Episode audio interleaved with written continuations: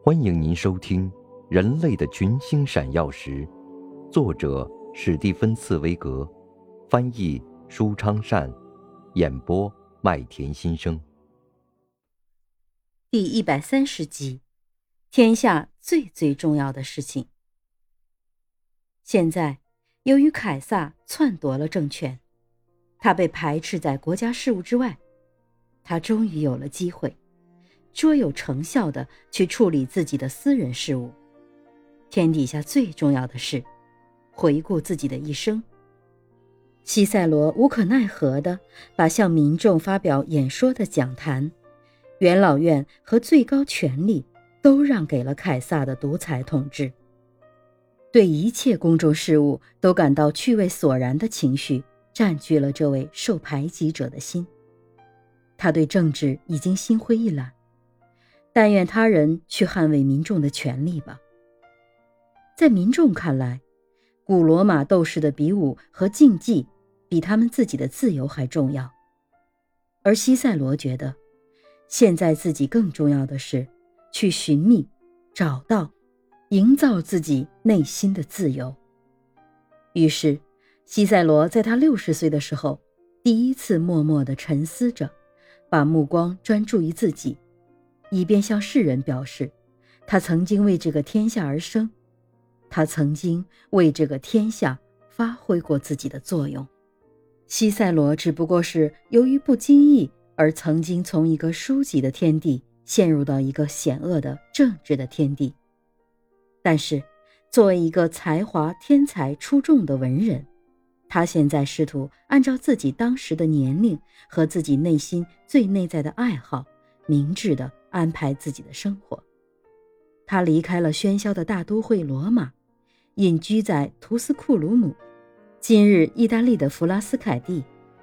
他在这里拥有一座庄园，周围是意大利最美的风景之一。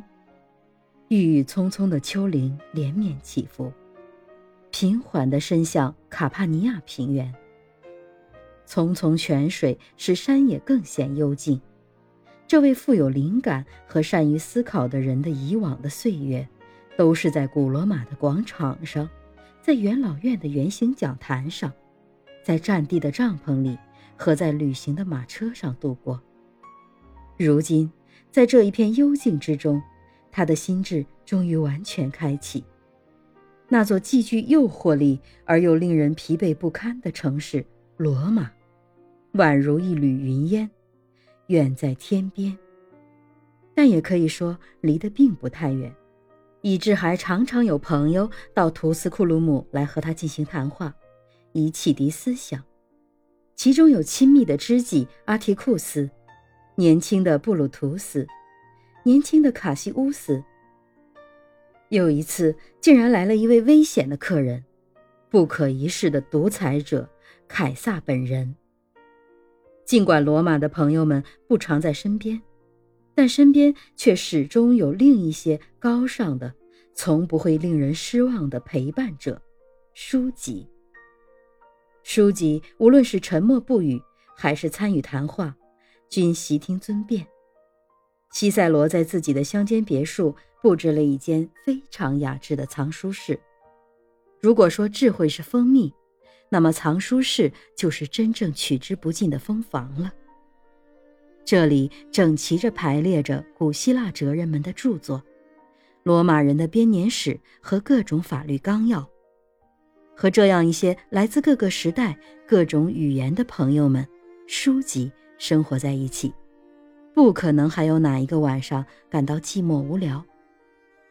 早晨的时间是工作。那个有学问的奴隶总是毕恭毕敬地伺候着，为西塞罗的口授做笔录。心爱的女儿图利亚替他为膳食节省了许多的时间。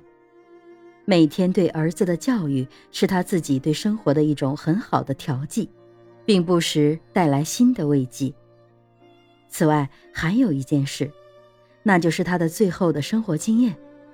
这位六旬老人干了一件老人最甜蜜的傻事儿，他娶了一位年轻的妻子，年龄比自己的女儿还小，以便作为一名生活的艺术家，用最性感和最销魂的方式享受美，而不是在自己的大理石雕像中或者在诗句中享受美。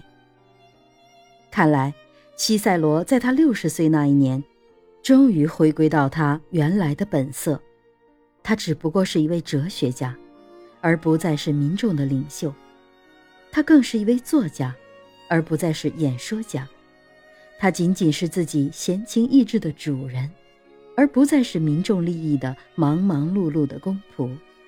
他不再在古罗马的广场上面对可以贿赂的法官们振振有词的辩护，而是更愿意在自己的著作《演说家》中，为他后来的所有模仿者树立榜样，阐明演说家的艺术本质，同时在他的著作《论老年》中勉励自己。一个确实有智慧的人，应该学会老年人的真正尊严，老年生活中的戒欲、断念。他的那些最优美和他沟通最和谐的书信，也全部出自那段心境宁静的时间。纵使是自己心爱的女儿图利亚的去世给他带来莫大的悲哀，他仍然是以一种富于哲理的生活艺术。治愈自己的心灵创伤，他写下了《论安慰》这篇随笔，在今天还曾安慰过成千上万有相同遭遇的人呢。这位昔日忙忙碌碌的演说家，此时成了一个伟大的作家。后世把这种变化归功于他远离了纷扰的罗马，他在安安静静的这三年中所撰写的著作。和为后世留下的英名，比他此前为国家事务碌碌无为而献身的三十年还要多。他的生活似乎已经成为一个哲学家的生活，他几乎不重视每天来自罗马的消息和信函，他已经是永恒的精神王国的公民，而不再是被凯撒的独裁统治篡权的共和政体罗马的公民。这位人世间法律的导师终于明白了，每一个献身于社会的人，最后必定会知晓的苦楚奥秘。一个人从不可能长期捍卫民众的自由，而始终只能捍卫自己内心的自由。您正在收听的是《人类的群星闪耀时》，演播麦田心声。感谢您的收听。